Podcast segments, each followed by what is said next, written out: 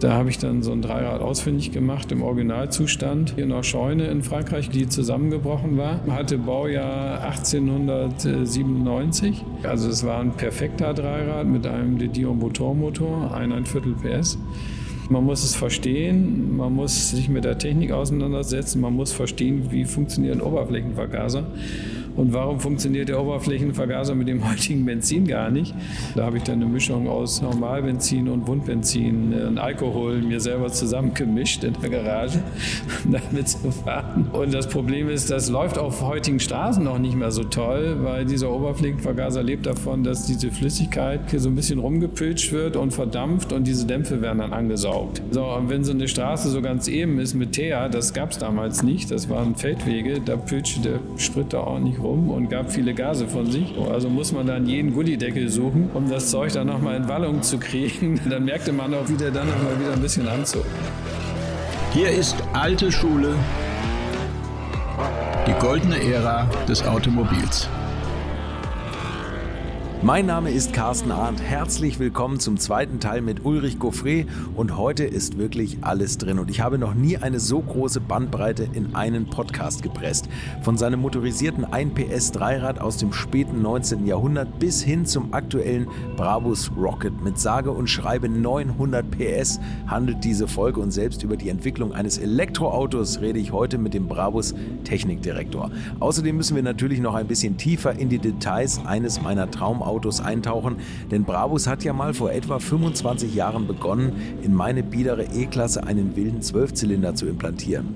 Also Leider nicht in meine persönliche E-Klasse, sondern in die Baureihe, die ich fahre. Welche Vorstellungen Michael Schumacher von seinem EV12 hatte und warum selbst Ferdinand Pirch eines Tages als Kunde auf der Matte stand, das erfahrt ihr in dieser Folge. Und wir reden über den Nahen Osten. Nicht nur, weil da der Sprit für die Autos herkommt, sondern weil auch viele illustre Kunden dort leben und was die für Vorstellungen haben und was man als Bravos-Mechaniker erleben kann, wenn seine Majestät mit der Leistung noch nicht ganz so zufrieden ist, das erfahrt ihr jetzt. Viel Spaß mit meinem Gast Ulrich Goffrey. So, jetzt waren wir beim Zwölfzylindermotor stehen geblieben und jetzt kommt mein Lieblingsthema. Der, der Braus EV12.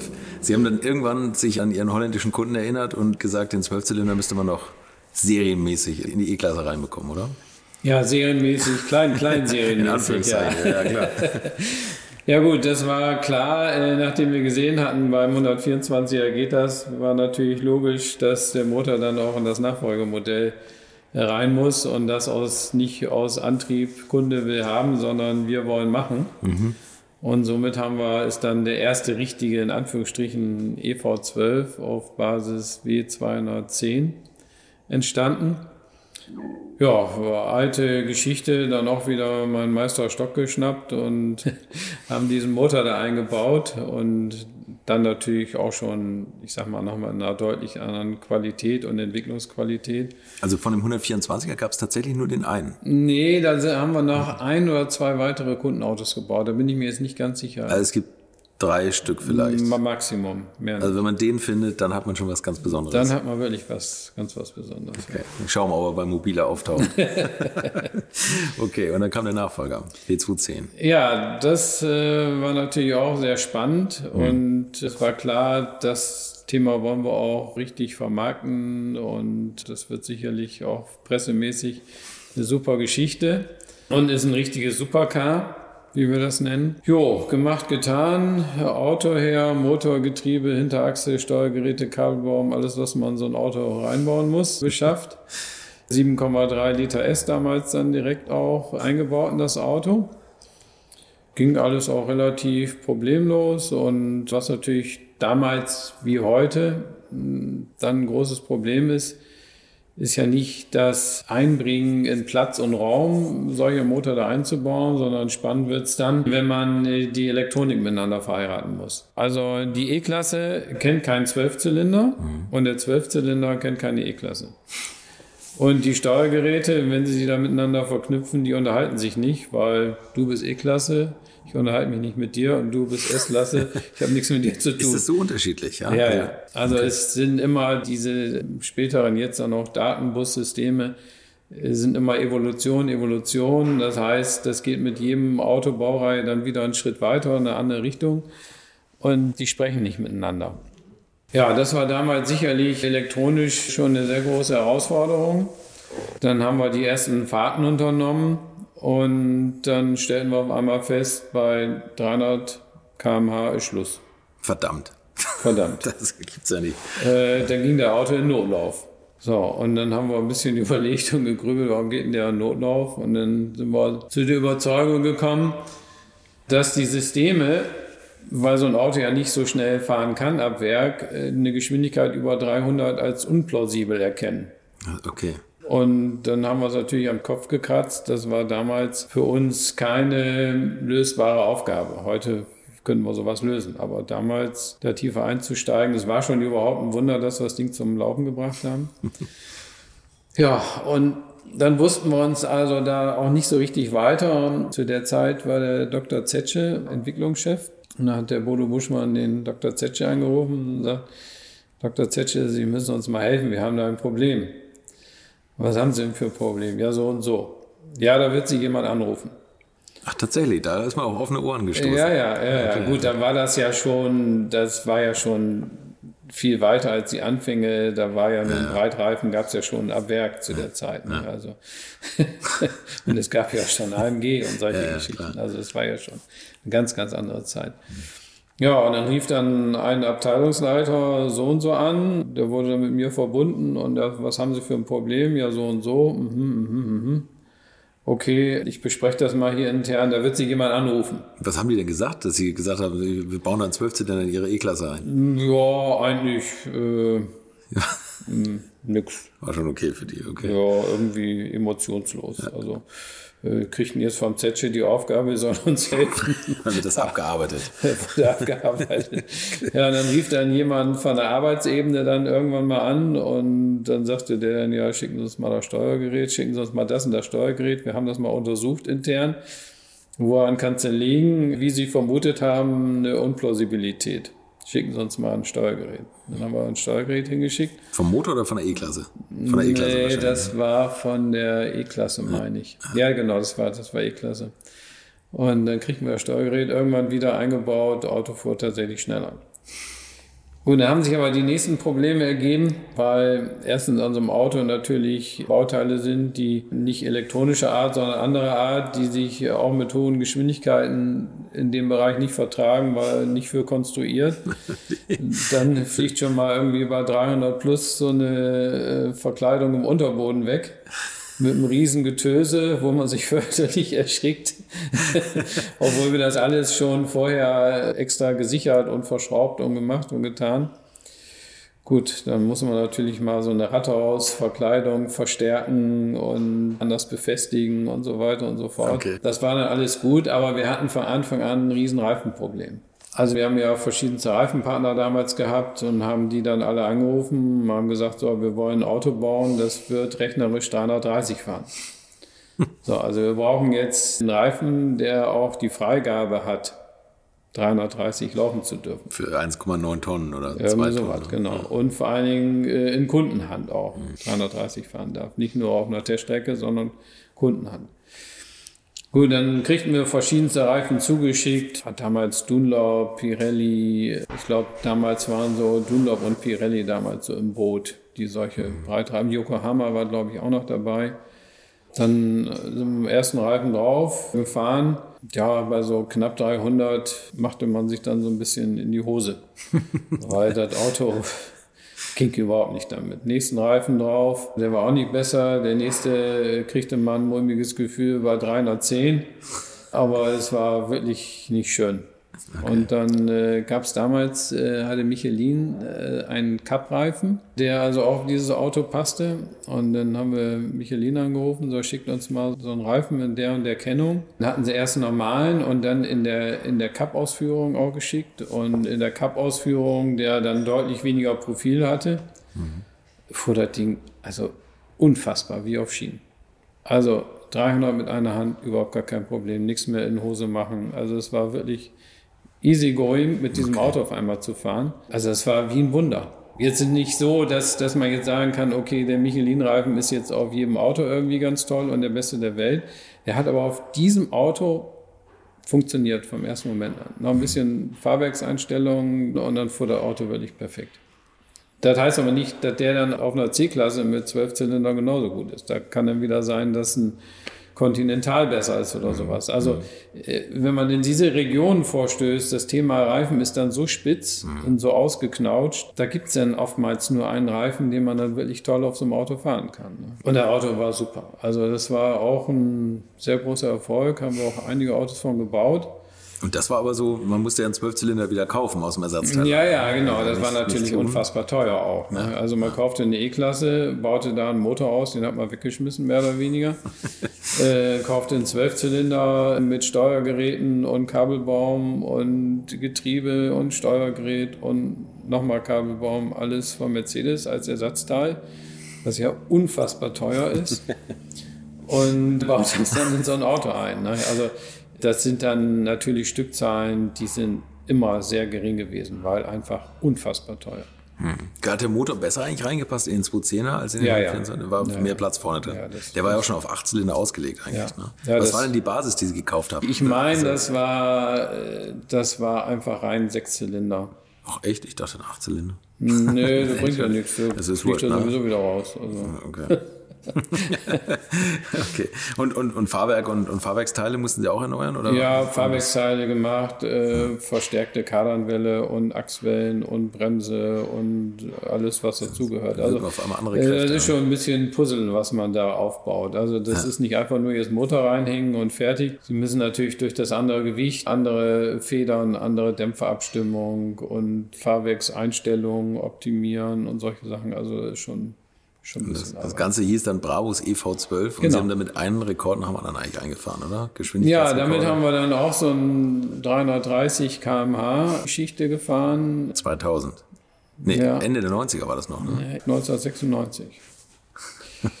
Für die Zeit war das natürlich unfassbar ne? Ja, 330. und hat sich gut angefühlt. Das Auto hat das aerodynamisch, hat alles gepasst, ja. Also das, Ja, wir sind damals auch dann schon natürlich so ein bisschen im Windkanal gewesen. Wir haben das Glück gehabt, dass wir immer uns in den Mercedes-Windkanal einmieten konnten.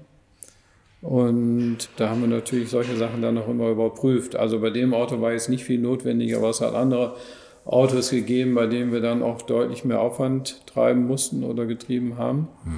Und das war immer toll. Im Mercedes-Windkanal, die waren froh, mal was anderes machen zu können als Optimierung eines Außenspiegels.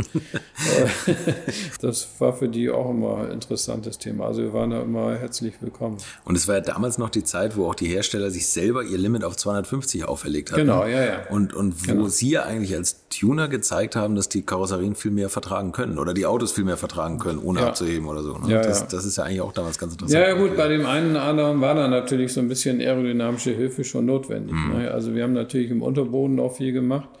Wir wollten, wir waren ja nie derjenige, der gesagt hat, wir bauen jetzt riesen Flügel auf das Auto. Nee, eben. Das genau. war ja nie unser Ding. Ja. Also da, man kann ja im Unterboden auch in kleinen Luft- und Auslässen, da kann man ja auch einiges erreichen, ohne jetzt gleich einen dicken Flügel drauf zu machen. Das ist ja auch immer, immer wichtiger, dieses Thema Diffusor und Unterboden Ja, und so. ja.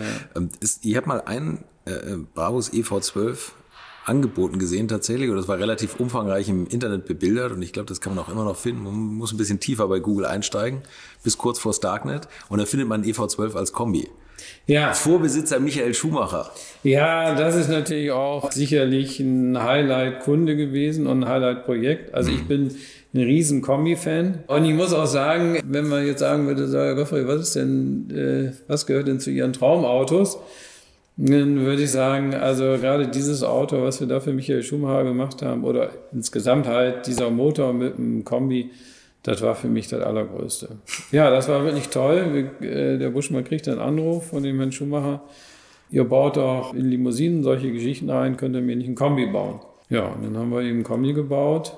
War wirklich tolles Projekt mit ihm zusammen. Er war während der Bauzeit auch öfter da. Der kam dann immer samstags mittags, nachmittags, wenn alle Mechaniker und Kunden weg waren, um in Ruhe sprechen zu können, weil sonst äh, ist ja Michael Schumacher und alles rennt hin und wollte Autogramme haben. Ja.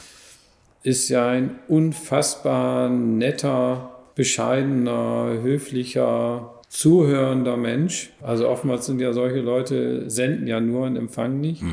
Das ist jemand, der so genau zugehört hat und auch hinterfragt hat und Fragen gestellt hat. War also eine ganz, ganz tolle Geschichte. Da erinnere ich mich unheimlich gerne dran, an diese Gespräche. Ja, und irgendwann war sein Kombi dann fertig. Er durfte ja zu der Zeit ja nichts anderes fahren als Sachen aus dem Fiat-Konzern offiziell. Als Ferrari-Pilot. Ne? Als Ferrari-Pilot. Ja. Und das Auto stand also entweder in der Schweiz oder stand in der Nähe von Köln am Flughafen. Und wenn er dann in Deutschland war, dann ist er damit gefahren. Sein Bruder ist auch, der hat sich jetzt, glaube ich, teilweise mit seinem Bruder geteilt. Der Ralf ist Aus Kostengründen wahrscheinlich. Der ne? ist, nö, das glaube ich eher nicht. Der, der ist da auch mitgefahren. Und ja, irgendwann ist das Auto dann mal zum Verkauf angeboten worden. Das haben wir aber leider nicht mitbekommen. Ich glaube, sonst hätten wir es zurückgekauft. Ja, war ein tolles Projekt, tolles Auto. Hat er, hat er bei den Probefahrten noch was so nacharbeiten lassen oder für sich nochmal extra abstimmen lassen? Nö, er hatte, ja, ich glaube, da war Kleinigkeit am Fahrwerk, wo wir nochmal irgendwie in der Fahrwerksabstimmung nochmal Kleinigkeit gemacht haben, aber sonst. Also es ist ein, ein, ein, ja auch ein so feiner Mensch irgendwie, der, der ist auch nicht so, und jetzt will ich noch das haben, will ich noch das haben. Ja. Also wirklich toll. Also es war, war ein wirklich tolles Erlebnis da. Oder bei den ersten Ferrari-Jahren war der eh bei der Fahrwerksabstimmung leid gewohnt, da hat er sein Fahrstil darauf angepasst. Aber ist der vorher den normalen EV12 mal gefahren oder hat er gleich so blind gesagt, den will ich als Kombi haben? Ich glaube, der ist vorher gar kein EV12 okay. gefahren. Sind Sie mit ihm mal mitgefahren bei der nee, Probefahrt? Auch nicht. Auch nicht, okay. Nee. Aber irres Auto. Also wie gesagt, ich habe da die Bilder im Internet und ja. gedacht, boah Mensch, das Auto, das Ja, er war dann noch ab und zu mit dem Auto noch mal da und da tobten seine Hunde kreuz und quer durch das Auto durch. es wurde wirklich auch äh, sehr genutzt. normal genutzt. okay. Nee, war, war ein schönes, schönes Projekt. Also habe ich so tolle Erinnerungen an diese Gespräche auch. Ich glaube, wir haben noch gleich den einen oder anderen Kunden. Zu der Bauzeit kann man sie auch in Verbindung mit Bugatti bringen, was ich ganz interessant finde. Ja, ähm, wir hatten damals also auch schon die eine oder andere Idee, uns mal auf eine andere Marke auch auszuweiten. Mhm. Was wir ja auch schon sehr lange tun. Also wir haben noch eine Tochterfirma, das ist die CAD, Car Research Development. Diese Tochterfirma hat damals schon für andere Automobilhersteller Showcars, Sonderserien gebaut. Zum Beispiel haben wir Showcars für Toyota, für Genf mehrere Showcars gebaut. Mhm. Steht auch nicht Bravos dran oder sowas. Das haben wir dann für Toyota gemacht. Oder es gab von Infinity mal eine Vettel Edition, da haben wir 300 Autos gebaut. Der Vettel war auch ein paar Mal da gewesen, so Ach, bei der Entwicklung und sind wir mit ihm das Auto und Foto und ah, okay. dies und das. Also wir haben immer mit dieser Firma schon relativ viel gemacht für andere Hersteller. Und äh, wir haben noch eine eigene Marke, StarTech, mhm. damals gehabt oder haben sie noch. Mit dieser Firma haben wir dann ein Tuning-Programm für Range Rover gemacht und auch später dann für Bentley. Mhm. Mit denen hatten wir auch mal so ein Werksprojekt, wo wir für die so ausfahrbare Tische gemacht, äh, die hinten aus der Lehne so rausfahren, alles so elektrisch. Ja, okay. Da waren wir Lieferant für Bentley, haben die Teile da ans Werk geliefert. Aha. Also haben wir die verschiedensten Sachen gemacht. Wir haben auch Sonderserien für Kia, für die damals, für die Fußball-Weltmeisterschaft ein Sondermodell gebaut oder für Sangyong. Waren auch sehr interessante Projekte dabei und vor allem diese Vettel Edition zum Beispiel war eine super Geschichte. Mhm. Ganz hochwertige Autos mit viel Carbon und Sichtcarbon und so, war wirklich toll. Hat sich Sebastian Vettel auch noch einen Mercedes mitgenommen dann? Mm, kann sein, weiß ich jetzt nicht. Ja, okay. Auf jeden Fall, äh, gut, dann, dann kam dieser EB 110, was ja ein absolutes super, super, super, super Auto war. Mhm. Und der Herr Buschmann, der hatte irgendwo auf einer Messe mal den Herrn Attioli, der das ja damals gemacht hat, kennengelernt. Eine schillernde italienische Figur. War einer der größten Autoimporteure damals. Der hat, glaube ich, einige japanische Marken nach Italien gebracht, war also ein riesen, riesen Autohändler. Dem hat mal Lotus gehört. Der hat den, den Lotus Elise auf den Weg gebracht. Ja, kann auch sein. Ja, also das, der, der ist, war schon ja. eine schillernde Figur im Autobusiness. Und der hatte einfach den Traum, diese Marke Bugatti wieder aufleben zu lassen. Mhm. So, und da wurde halt dieser EB 110 entwickelt. War ja ein tolles Auto äh, mit vielen Turboladern und ja, vier an der Zahl. Vier, ne? vier an der Zahl, genau. Unfassbar tolle Technik, vom Design her auch so und mhm. Allradantrieb. Und also es war damals Also es war schon toll. Hatte Michael Schumacher auch mal einen übrigens. Ja, genau. ist, ne? Blau mit gelbem Leder. Ja, genau. Ja, das habe ich damals auch im Werk gesehen, das Auto. ähm, ja, dann hatten wir dann mal Kontakt aufgenommen, ob er sich nicht vorstellen könnte, dass wir so eine Manufaktur für die Bugatti-Geschichten werden. Dann sind wir mal da runtergereist in dieses unfassbar tolle Werk. Diese Fabrik alleine schon war ja ein Kunstwerk. Äh, kann man im Internet, kann man die Fabrik angucken. Auf den Außenelementen überall, das große Bugatti B und sowas. Also diese Fabrik alleine, die Räumlichkeiten, die Fertigung, die Produktion, die Kantine alleine. Die Kantine war wie ein Fünf-Sterne-Restaurant. Also unfassbar. Da gab es Spitzenessen.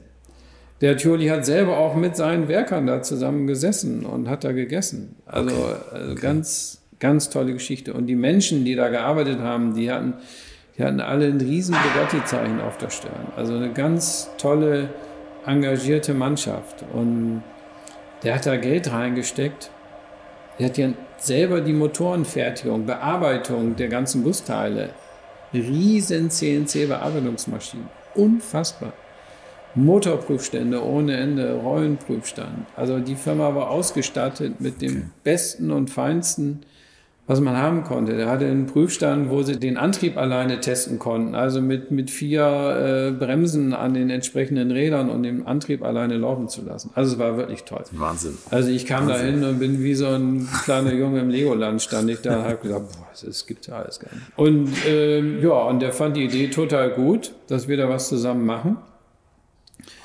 Und wir wurden dann ähm, recht schnell so in diesen Status eines Werkstuners dann erhoben. So, und haben dann angefangen, Lederausstattung vorzubereiten. Dann hatten wir eine andere Auspuffanlage. Es ging alles erst nochmal ohne Leistung, aber langfristig war dann angedacht, dass wir dann auch so eine Leistungsvariante für oder mit Bugatti dann machen. Ja, war ganz toll. Also wirklich eine Riesengeschichte ist dann ja leider die Sache dann relativ schnell zu Ende gegangen. Die haben ja auch nicht vier Autos gebaut. Leider. Die Gründe, die es dafür gibt, da kursiert viel rum. Was davon jetzt nun stimmt, keine Ahnung. Aber das Ganze, die Fabrik steht da immer noch leer. Unfassbar. Jetzt noch? Ja, die ist leer geräumt, da ist nichts mehr drin. Aber die, die Gebäude stehen da noch und gammeln da alle vor sich hin. Da gibt es jetzt irgendwie jemand, der sich darum kümmert, um die Gebäudeerhaltung zumindest. Also unfassbar. Also tolles Erlebnis. Auch mit diesen Autos zu fahren war unvorstellbar. Man hat nur nichts gesehen, man konnte vorne rausgucken, zu den Seiten nach hinten gar nichts. Das heißt, wenn man rechts gefahren ist und wollte auf die linke Spur, musste man einfach nur voll beschleunigen. Man wusste, da kann nichts mithalten. Man konnte dann links rüberziehen. okay, ein guter Trick. Aber ähm, gab es mal die Überlegung, die, die Reste zu kaufen von der Firma, als das den Bach runterging? nee, nee. Wissen Sie, wo das gelandet ist damals? Äh, das ist ja alles komplett zerschlagen worden. Ja, aber die, die ganzen Ersatzteile sind aber sind bei Jochen Dauer gelandet. Ja, genau. Die, die, die, die Teile sind beim, beim Herrn Dauer gelandet, das ist richtig. Aber die ganzen Maschinen und Ausrüstung. Ja gut, das also, ist natürlich zerschlagen worden, klar. Ja. Also da hat es auch, äh, nachdem die Fabrik dann zugemacht äh, wurde, sind, glaube ich, auch schon relativ viele Teile mit irgendwelchen Karren und so weiter aus dem Ding rausgezogen worden. Also es gibt heute in der Gegend also noch ein paar Spe- Spezialisten. Äh, da ist einer, da weiß ich, der hat damals die Getriebe gemacht. Der hat sich dann selbstständig gemacht und produziert Getriebe. Unter anderem hat er auch mal für Pagani Getriebe gemacht und der könnte jetzt also, der hat glaube ich noch Teile liegen und könnte auch jedes, äh, jedes Bugatti-Getriebe nach, nach wieder reparieren. Zumindest von den alten Bugattis. Das Ja. ist eine interessante Geschichte, wo die Überreste geblieben sind. Ja, ja. Ja, war eine, war eine wirklich tolle, tolle Episode mit Ja. dieser Bugatti-Geschichte. Aber leider nicht zustande gekommen. so Nee, richtig. leider nicht Okay, zustande das- geworden. Was übergeblieben ist, die Erinnerung an dieses tolle Auto, mit dem man dann fahren konnte. Und die tollen Gespräche mit dem Herrn Attioli, der wirklich ein toller Typ war, ein Autoverrückter, wirklich. Und äh, damals haben wir bei Bugatti den Loris Bicocchi kennengelernt. Der war damals Testfahrer bei Bugatti. Mit dem bin ich auch mal Autostrada mit 300 gefahren und ich dann mit großen Augen, ich sage, du kannst hier nicht so schnell fahren und Polizei und ist doch gar nicht erlaubt und äh, mit dem Auto dürfen wir das und Pagani und Bugatti dürfen machen, was ja, sie ja wollen. die, die, die dürfen das irgendwie. Und der hat im Übrigen auch einige unserer Rekordfahrten in Nado für uns gefahren, weil Ah, okay. der kannte sich in Nado sensationell gut aus. Der war auch später äh, Testfahrer bei Bugatti, bei dem, Jetzigen Bugatti? bei dem jetzigen Bugatti, war der auch Testfahrer für Bugatti, hat auch viel in Nado gefahren. Den haben wir damals da bei Bugatti kennengelernt. Also mit dem haben wir heute noch einen guten Kontakt. Ganz, ganz zurückhaltender, leise sprechender, vorsichtiger Typ. Da kann man sich gar nicht vorstellen, dass der 400 fahren wird. Also äh, unglaublich. Ganz, ganz, ganz, ganz netter Typ. Aber mit aktuell Bugatti, da ist dann irgendwie, das, da gab es dann kein, Nee. kein Zusammenkommen mehr. Aber es gab tatsächlich Kontakt zu den Köpfen hinter Bugatti, oder? Also der Buschmann kriegte vor ein paar Jahren den Anruf von dem Herrn Pirch. Und der Pirch äußerte sich, er hätte gerne mal von uns so eine S-Klasse mit 12 Zylinder und 900 PS. äh, ob man so wir, braucht. Ob wir ihm nicht so ein Auto bauen könnte. Weil er wollte, es war damals die schnellste Luxuslimousine der Welt, Mhm. oder ist es glaube ich heute noch. Und er wollte unbedingt so ein Auto haben, ob wir ihm nicht so ein Auto bauen können. Und dann, ja, klar. Und dann haben wir das Auto spezifiziert mit Leder und Farbe und dies und das. Kriegt ein Auto angeliefert.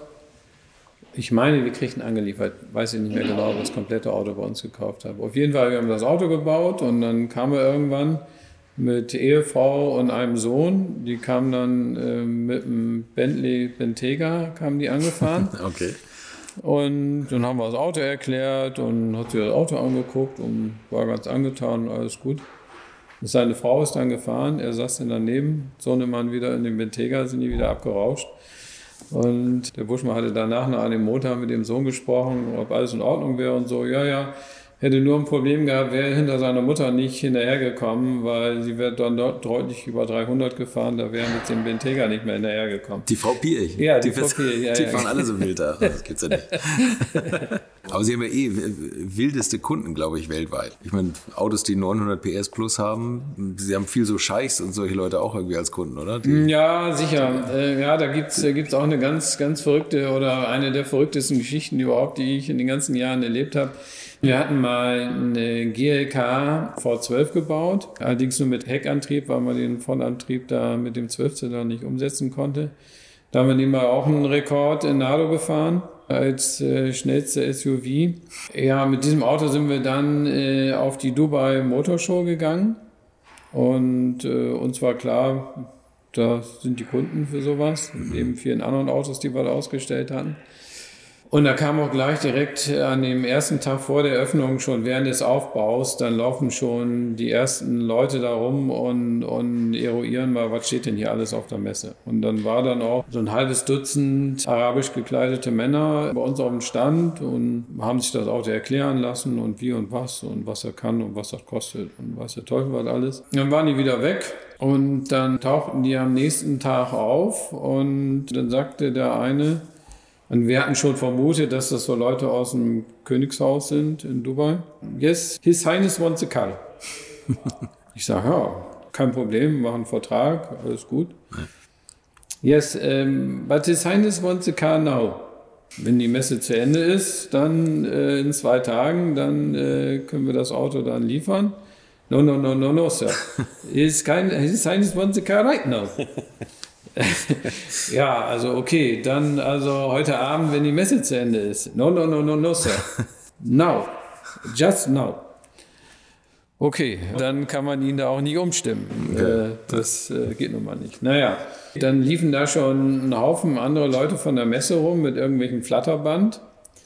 Dann haben wir einen Teil vom Messestand äh, abgeräumt, die, die Umrandung weggemacht, ein paar Holzrampen schnell gemacht. Und dann sind wir dann, äh, mich in das Auto gesetzt, bin runtergefahren von dem, von dem Stand zwischen den Leuten mit dem Flatterband entlang. Dann war schon Hallentor war auf. Da stand ein Abschlepper schon mit Ladefläche auf schräg, direkt auf den, mit Blitzlicht an, auf den LKW gefahren. Äh, Auto festgezurrt, so schnell konnte man gar nicht gucken, war das Ding weg. Da hatte es His Highness aber schon ganz schön eilig, das Auto zu bekommen, oder? Ja, His Highness hat immer alles eilig. Also.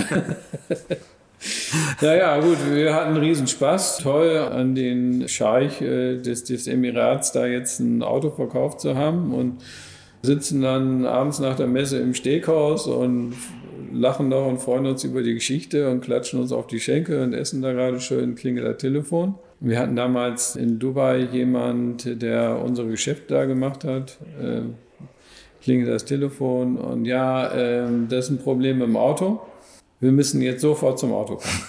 Also es war schon 11 Uhr abends oder sowas. Und war schon, war schon klar, dass er nicht warten würde. Nee, nee. Dann kriegt man eine Adresse, dann sind wir da hingefahren. Also wirklich spannend. Kamen wir an einen Gebäudekomplex, eine unglaublich hohe Mauer mit Stacheldraht, ein Eingangs- und Ausgangstor mit Schranken, Wachhäuschen und ein paar Jungs, die auch was zum Schießen um hatten. Dann sind wir da hingekommen, haben gesagt, so, wir müssen so und so, ja, ja, wissen alles. So, Handys raus, Fotoapparate, alles ablegen, Auto wurde durchsucht, Kofferraum auf, Reserveradabdeckung weg, geguckt, irgendwelche Fotoapparate, irgendwas dabei. Okay. Nichts durften reinfahren. So, und dann sind wir an, an mehreren Hallen vorbei, bis wir dann in eine Halle kamen. Tor auf, da reingefahren, taghell erleuchtet innen drin, alles voller Autos. Unfassbar viele Autos. Das war dann eine seiner Garagen. Also es gibt da mehrere Garagen. gibt für, für normale äh, Supercars, dann für Geländewagen, dann für Boote, dann für Offroad. Also es gab da was für alles. Aber da standen dann nur die Palastautos, die besonderen Autos. Oder die, die, die Messekäufe des aktuellen Tages. Ja, ja, nicht nur das, sondern jede Menge Autos, die wir mal schon irgendwann verkauft hatten, wo wir aber gar nicht wussten, dass die da hingegangen sind. Das wird Ah, ja okay. oft über Mittelsmänner läuft das. Ja. Und da fanden sich also so viele Autos von uns wieder. Ich bin da rein abgelaufen, wo unsere Autos standen. Zum Teil mit äh, 15 Kilometer drauf oder 120 Kilometer oder sowas. Also wir standen alle in Reihenglied. Ja, was war passiert? Er war irgendwie beim Einparken irgendwo gegengefahren. Und da war jetzt der Kühlergrill, die Umrandung, die war aus Carbon, da war diese Carbonumrandung gebrochen. Ja, Auto war einzustücken. Ne? Da ist auch kein Alkoven dabei, ne? um Nee. schnell Carbon nachzupacken. Nee, nee, nee, nicht so wirklich. Ja, äh, ja, hm. Äh, können wir jetzt gar nichts machen, müssen wir neu anfertigen und wir kleben das jetzt. Oder nicht jetzt, sondern wir schicken morgen jemand aus unserer Werkstatt da in Dubai und der klebt das jetzt erstmal und wir fertigen ein neues Teil, liefern das dann ab. Yes, yes, okay, okay. Wir dann wieder, wieder weggefahren. Wir waren sprachlos, was wir da gesehen haben. Unfassbar. Dann waren wir wieder weg und haben unseren normalen Messebetrieb dann nächsten Tag wieder aufgenommen mit einem Auto weniger. Abends klingelt wieder das Telefon. There's a problem with the car. So, dann kriegt man eine Adresse. Da bin ich dann mit unserem Vertreter da in Dubai alleine hingefahren. Das war dann aber woanders. Das war dann irgendwie so ein Sommersitz oder so. Auf jeden Fall sind wir erstmal durch ein Stück Wüste gefahren. Dann kam plötzlich auch eine Mauer und ein Häuschen und ein Schlagbaum. Und da waren wir auch schon angemeldet und durften da durchfahren. Und dann war das so ein etwas größeres Anwesen. Und unter so einem Dach stand dann das Auto, neben anderen Autos auch. Und dann war, irgend, dann war da jemand, der wohl persönlich mit Autowünschen betreut. Also ein selbsternannter Fachmann, äh, der alles über Autos wusste und wir sind alle doof. Gut, er erklärte dann, was das Auto nicht kann und was His Highness haben will. Also His Highness wollte äh, alle Regelsysteme abschaltbar haben. Okay, weil er eh so gut fahren kann. Ja, weil er einfach da rumdriften wollte und sowas. Also es musste alles ab, abschaltbar sein. Das machen wir aber nicht. Zudem hatten wir aus dem Palast schon früher mal eine Einweisung bekommen, wenn wir Autos liefern, nie ohne Regelsysteme. Also das aus, weil ein Sohn sich mal totgefahren hatte, durfte das nicht sein. So, also Okay. ich bin dann da rumgefahren auf dem Anwesen, äh, wo man also ohne die Schranke zu passieren, also auch schon mal 180 fahren konnte. Also so groß, so groß war das, dieser interne Das heißt- Rechtsverkehr. Das heißt aber nichts bei Ihren Autos. Also man kann ja kurz das Gas tippen, dann ist man schon auf 180. Also es muss nicht groß sein, das Grundstück. Das Naja, auf jeden Fall war da auch so wie so eine Art Kreisverkehr, wo ich ihm dann auch gezeigt habe, dass man mit dem Auto auch driften kann. Ja, das, das wäre zu wenig Driftwinkel. Äh, also die Regelsysteme lassen einen gewissen Driftwinkel dann zu. Naja, und dann hatten wir dann da erklärt und wurde dann auch, ich wurde ein bisschen dann unbarsch auch angegangen, äh, warum wir das dann jetzt nicht machen wollen und so weiter. Und habe ich das erklärt. Ja, gut, bin ich da erstmal wieder weg nach einer weiß nicht, anderthalb Stunden da rumdriften auf dem Gelände, was auch relativ einfach war. Es war immer alles leicht mit Wüstensand. Ja, stimmt, klar. Ja. das auf dem Pflaster. Naja, auf jeden Fall gab es im Nachhinein dann auch viele Diskussionen zu dieser Geschichte, aber wir sind dann da auch bei geblieben und haben Regelsystem nicht ausgebaut. Also okay. Also es war sicherlich ein extrem verrücktes Erlebnis mit einem Kunden ja. und zeigt aber auch zum Großteil die Ungeduld dieser Kunden. Mhm. Wenn die was wollen, dann wollen die das. Die wollen dann nicht lange warten. Ich glaube aber, das ist die Regel bei Ihnen, oder? Ja. Ungeduldige Kunden, das, das höre ich immer wieder. Also ja. gerade in der oberen Preisliga, da wird nicht gerne gewartet und das verträgt sich nicht ganz so mit ihren Bestelleingängen teilweise. Ne? Also nee, man wartet schon länger auf die Autos. Ne? Ja, das, also wir haben wirklich ein massives Problem, äh, schnell genug zu liefern. Also wir haben einige Autos, wo wir dann nochmal schnell eine Lieferzeit von einem Jahr jetzt haben. Also mit dem XLP zum Beispiel. Also die G-Klasse-Basis, ne? G-Klasse-Basis, dieses geländegängige ja. Portalachsenauto als, als Pickup. Wenn wir jetzt einen Auftrag reinkriegen würden, könnten wir dann liefern in einem Jahr. Wir sind da am Anschlag und schneller geht es halt einfach. Das ist auch unglaublich. Also man sieht es bei YouTube wird man sehen, was sie für einen Aufwand betreiben, um die Autos zu bauen. Also es werden, auch da muss man wieder sagen, es werden komplette AMG G-Klassen angeliefert und die werden komplett gestrippt ja. und zerschnitten. Ich meine, erzählen Sie es, das ist ja unfassbar. Ja gut, und XL, XLP ist natürlich das Auto im Moment mit dem größten Aufwand, mhm. äh, was wir da betreiben. Also das Auto wird wirklich komplett zerlegt, aber wenn ich sage komplett, dann meine ich auch komplett, so ähnlich komplett, wenn wir ein Auto hier restaurieren, dann wird es wirklich komplett zerlegt. Mhm. Dann wird der Rahmen, der wird äh, geschnitten und wird äh, mit einem entsprechenden Profil, die dem Rahmen entspricht, dann verlängert und verstärkt. Und dann bekommt dieser Rahmen die Portalachsen. Das machen wir mit einem Partner zusammen. Und die Kabine wird dann auch hinter den hinteren Türen wird geschnitten. Und wir haben dann neue Restteile, also Blechteile, die wir dann da einschweißen, um die Kabine wieder zuzumachen hinten. Und dann wird entsprechend hinten dieser Pickup-Aufbau. Der, der innere Aufbau ist auch ein Metallaufbau aus Blechteilen und Kantteilen und so weiter zusammengeschweißte äh, Baugruppe. Und die Kotflügel, äh, die Verkleidung, äh, die, die Seitenteile und so, das sind dann Teile aus Carbon. Das ist dann schon ein recht großer Aufwand, das Auto wieder dann komplett aufzubauen. ja. äh, aber ein recht großer Aufwand ist vor allem die Elektrik. Weil beim G befindet sich viel Elektrik hinten im Bereich des Kofferraums, links und rechts. Den schneiden wir ja nur mal weg. Mhm. Und dann muss die ganze Elektrik da auch wieder weg. Und die befindet sich jetzt hinter der Rücksitzbank. Und da so einen Haufen Steuergeräte zu versetzen und Kabel zu verlängern und Bussystem und so weiter. Also das erfordert schon äh, einige Stunden, das alles dann umzurüsten auf das Fahrzeug. Und das dieser ganze Aufwand limitiert dann auch irgendwann die, die, die Stückzahl, einfach zu sagen, so, jetzt machen wir nochmal 20 mehr im Jahr oder sowas. Das ist dann einfach begrenzt. Wir haben dann einfach Ressourcen und Zulieferer und dies und das. Und da kann man natürlich immer reden, okay, machen wir noch ein mehr und noch ein mehr, aber irgendwann ist das System dann ausgeknautscht.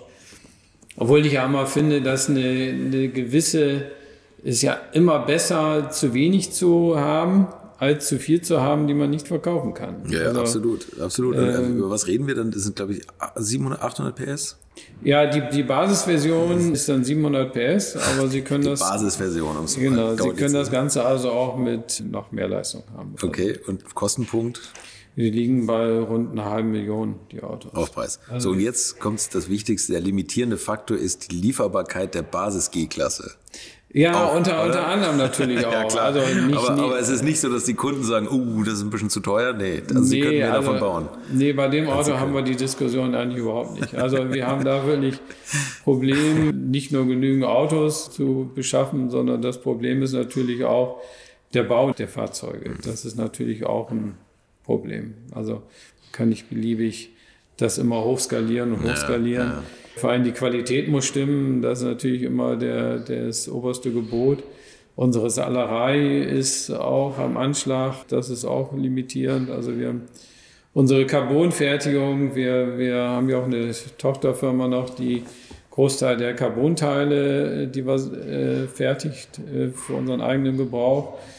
Die ist auch am Anschlag. Also wir haben viele limitierende Faktoren gerade. Das, aber das Auto ist, ist unglaublich. Also wenn man das mal auf einer Messe gesehen hat, ich glaube, auf freier Wildbahn muss man länger nachsuchen, aber das ist ja unfassbar. Und das weckt wirklich, also maximal das Kind im Mann, ist mir so aufgefallen gestern. Also man läuft da wie so ein kleiner Junge bei ihm durch die Hallen. das ist schon wirklich Wahnsinn. Aber auch da ist ja bei diesen ganzen tiefgreifenden Änderungen, und ich, ich stelle ins Internet so ein paar Fotos, gerade mit diesen Steuergeräten, was sie sagen, den Innenraum leer zu räumen, das ist so ein unfassbarer Aufwand. Allein die ganzen Teile einzusortieren in das Regal, was neben jedem Auto steht, wo jeder Clips einsortiert wird, das ist, das ist auch schon so Wahnsinn.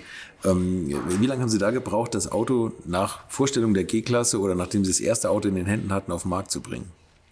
Ach, das ging eigentlich relativ schnell. Also, sag mal, die Entwicklung, ich glaube, da sind wir rund ein Dreivierteljahr dran gesessen. Also von der Idee bis zum fertigen verkaufsfähigen Auto. Wahnsinn. Es war relativ viel Aufwand, äh, war erstens Rahmenverlängerung, zweitens das Thema Portalachsen, mhm. drittens der ganze Konstruktion in dem hinteren Anbau. Die Blechteile mussten konstruiert werden, es mussten Presswerkzeuge hergestellt werden. Alle solche Themen, so ein, so ein Presswerkzeuge herstellen, das dauert ja schon Wochen und Monate. Äh, die ganzen Seitenverkleidung, Carbonteile, Werkzeuge herstellen. Also es ist schon, das ist schon ein recht ordentliches Puzzle. Das ist schon ein ganz, ganz großes Kino, so ein Auto. Das ist ein ganz großes Kino, ist auch ein anderes Auto, was ich, was ich sogar fahren durfte. Und so sehr dieser Podcast Alte Schule heißt, also bei Ihnen kommt man nicht drum herum, über neue Autos zu reden, die unglaublich sind. Ich, ich durfte einen von zehn Rocket fahren.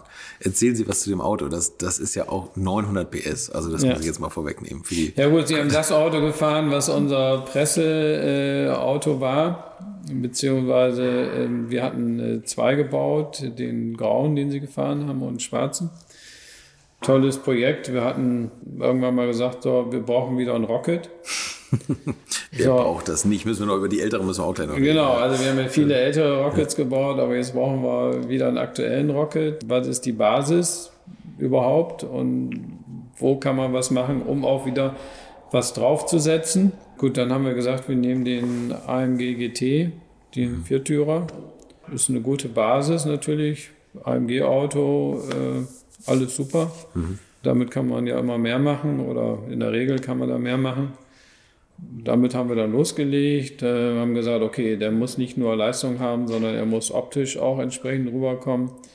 Das bei allen unseren Supercars, wie, wie so ein Rocket, die müssen ja nicht nur schnell sein, die müssen das auch nach außen zeigen. Mhm. Wo es natürlich auch schön wäre, mal ein 900 PS Auto zu fahren, wo man es nicht sieht. Wo man es nicht sieht, ja. Genau. Aber da war ganz klar der Anspruch, wow, der muss da stehen. Also das muss auch so ein One-Second-Wow-Auto sein. Du stehst davor und sagst, boah.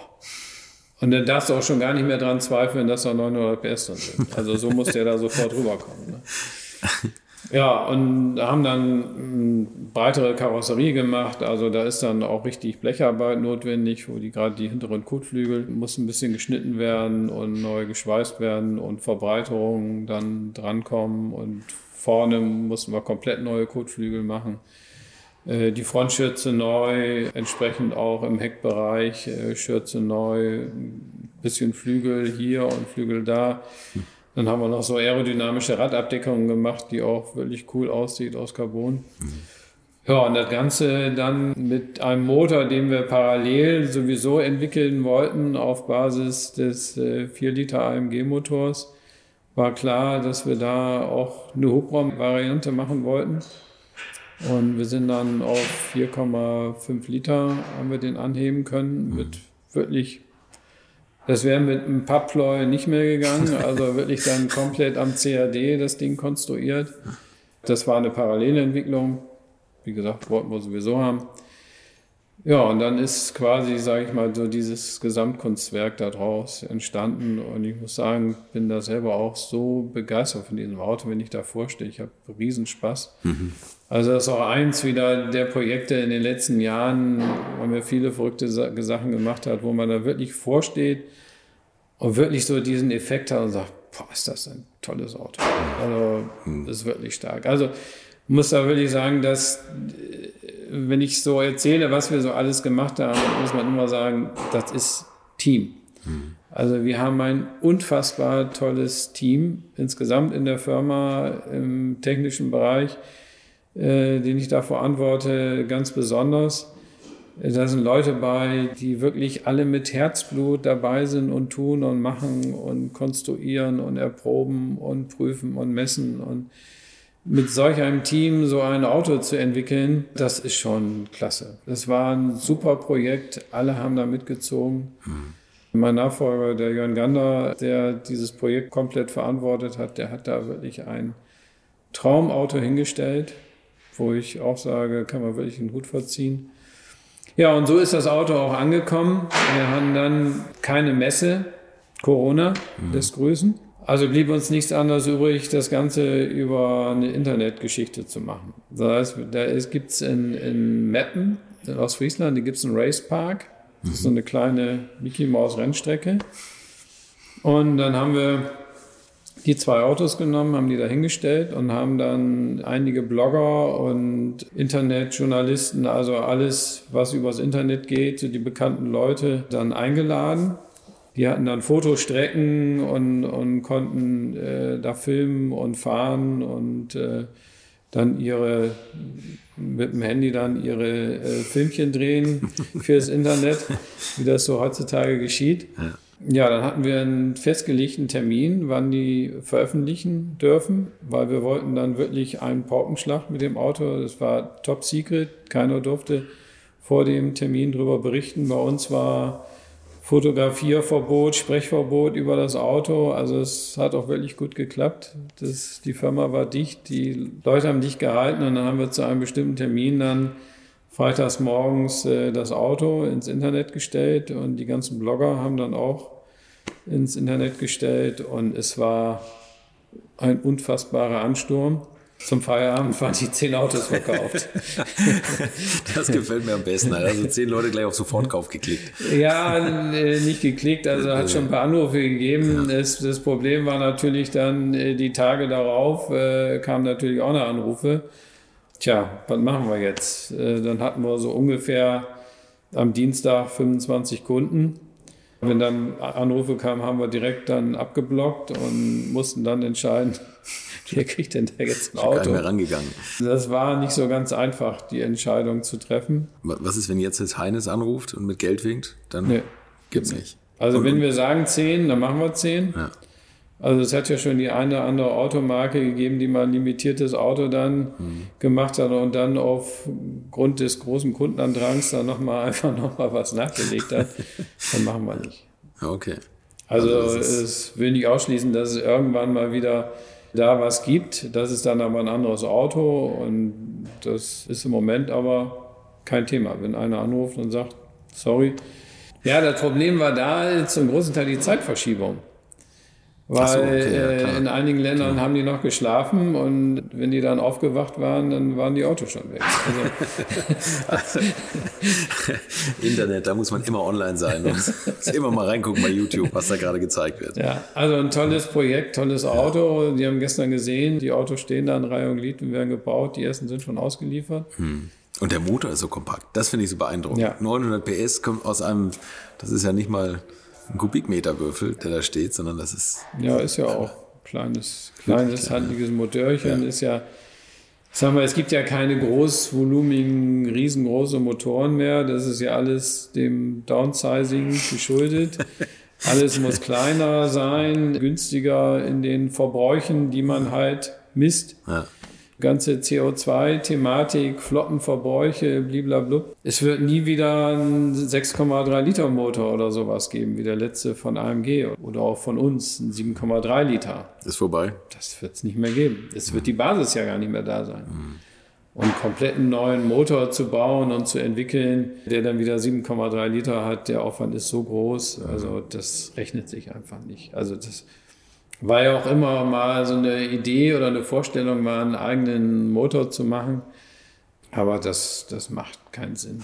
Also wir haben zum Beispiel mal damals dem M119, äh, 6 Liter, hatten wir mal die Idee, wir machen mal eine andere Zündfolge, sprich wir gehen von dem typischen V8 Gegrummel weg mhm. und machen nach Ferrari-Art eine Kurbelwelle 180 Grad. Mhm Und da haben wir mal einen Motor gebaut. Das ist natürlich auch nicht so ganz einfach, weil sie müssen die Zündfolge verändern, die müssen die Nockenwellen natürlich verändern, äh, sie müssen die Zündreihenfolge verändern, sie müssen einiges verändern, damit das Ding dann auch läuft. Damit kann man mit der Zündfolge kann man ein bisschen mehr Leistung holen. War damals Tatsächlich mit der Zündfolge. Also ja, so weil einfach die ganzen äh, Abläufe halt anders sind. Also da kann man schon ein bisschen was mit holen. Das Problem ist aber nur, der klingt dann wie zwei Vierzylinder. Der klingt nicht mehr wie ein Achtzylinder. Okay. Und wir haben den Motor im Auto gehabt und haben mehrere Kunden damit fahren lassen und haben eine Kundenbefragung gemacht. Was sagt ihr jetzt dazu? Ihr kriegt jetzt, weiß ich nicht, 20 PS mehr, aber dafür habt ihr den Sound nicht mehr. Dann haben alle gesagt, nee. V8 blubbern muss sein. Die letzten PS brauchen wir nicht. Haben da wirklich nur das eine Ding gebaut und haben gesagt, okay, war jetzt nett, war das auszuprobieren, hat auch Spaß gemacht, aber wäre keine Kundenresonanz gewesen. Also wenn der Sound fehlt, dann ja. laufen Ihnen die Kunden weg. Wie steht Brabus zur Elektromobilität? Kommt da was? Wahrscheinlich dann auch eher nicht, oder? Ah, nee, ja, das kann man jetzt so nicht sagen. Also ich bin jetzt äh, analog äh, Herrn Dr. Indra auch nicht der große Fan der Elektromobilität. Och, ich weiß, bei ihm bin ich gar nicht so sicher, aber das mich doch mag. Nein, ähm, äh, oder anders gesagt. Also ich bin eigentlich ein Fan vom Elektroauto. Ja, ich finde das toll. Aha. Also ich fahre selber ein GLE Hybrid, aber man muss das ganze System betrachten. Mhm.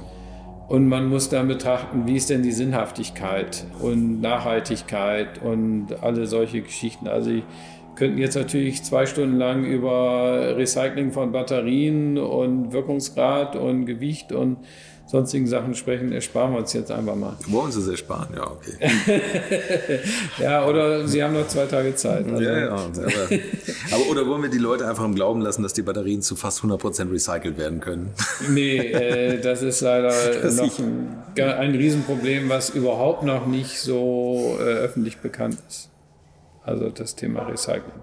Das ist eine Riesensauerei. Und das Lithium wird gar nicht wieder rausgeholt, weil es in so kleinen Mengen ist, dass es nicht wirtschaftlich ist, wieder rauszuholen aus den Batterien. Mhm. Aber machen wir jetzt. Gehen wir nochmal, Elektromobilität war bei uns natürlich vor Jahren auch schon ein Thema. Mhm. Also die ersten Autos kamen, gab es den Tesla schon. Wir hatten ja anfänglich mit dem ersten Tesla, mit dem Sportwagen auch ein Tuning-Programm gemacht, aber haben damals gesehen, irgendwie, das ist nicht so der Kundenbereich damals. Das waren ja wirklich die Anfänge. Aber wir waren natürlich auch neugierig. Was ist denn das Thema Elektro überhaupt? Was sind denn die Probleme? Was sind die Hürden? Was kann man machen? Und wie kann man am besten mitreden, indem man einfach mal sagt, man baut jetzt ein Elektroauto? Es gibt ja verschiedene Systeme äh, oder Anordnung von Elektromotoren, also entweder zentral über ein Differential oder pro äh, Rad dann einen radnahen Elektromotor, der dann in der Fahrzeugmitte ziemlich sitzt, oder das Thema Radnabenmotor war damals auch ein spannendes Thema. So wie Porsche schon mit dem Lohner Porsche das genau, vorgemacht genau, hat. Genau, genau, genau. Der erste, der erste hatte das ja. ja. So, und die fanden das auch ein unheimlich spannendes Thema. Wobei natürlich klar ist, ungefederte Massen und so weiter, dazu muss man nicht ein Auto bauen, um zu wissen, dass das äh, natürlich ein Problem ist. Bei normalen Autos nicht so sehr wie natürlich bei Supersportwagen, da brauchst du gar nichts zu machen, das ist Quatsch. Also irgendwie Fahrdynamik, Performance haben willst, dann kannst du einen Rattenhabenmotor vergessen. Das war uns aber im Vorfeld klar. Aber ich fand das trotzdem das, Thema spannend, auch mal was anderes zu machen als die anderen alle. Und da hatte ich Kontakt mit einer Firma in England, die einen Rattenhabenmotor entwickelt hatte. So, und da haben wir uns schnell zusammengeschlossen. Äh, die hatten auch mal ein Auto aufbauen lassen. Das war dann aber also so primitiv und schlecht gemacht. Das Auto fuhr dann auch so grauenvoll, dass die mit dem Auto auch nicht auf eine Roadshow gehen konnten, um zu den OEMs zu gehen und sagen, so, äh, das Auto, guck mal, wie, wie toll ein Radnabenmotor ist. Mhm. Und äh, mit denen haben wir uns zusammengetan das war eine tolle Partnerschaft. Die haben die Radnabenmotoren geliefert nach den Spezifikationen einbaumäßig, wie wir das haben wollten und haben dann eine E-Klasse genommen und haben die dann leer geräumt, Motor, alles, was man halt nicht mehr braucht, dann raus. Haben die Radnabenmotoren eingebaut, vier Stück. Dann ging es darum, braucht man natürlich eine Batterie. Dann haben wir verschiedene Batteriehersteller angerufen, ob die uns eine Batterie konfektionieren können. Wollte keiner. Die fragten dann gleich, ja, wie viel Stückzahl kommen denn da irgendwann mal?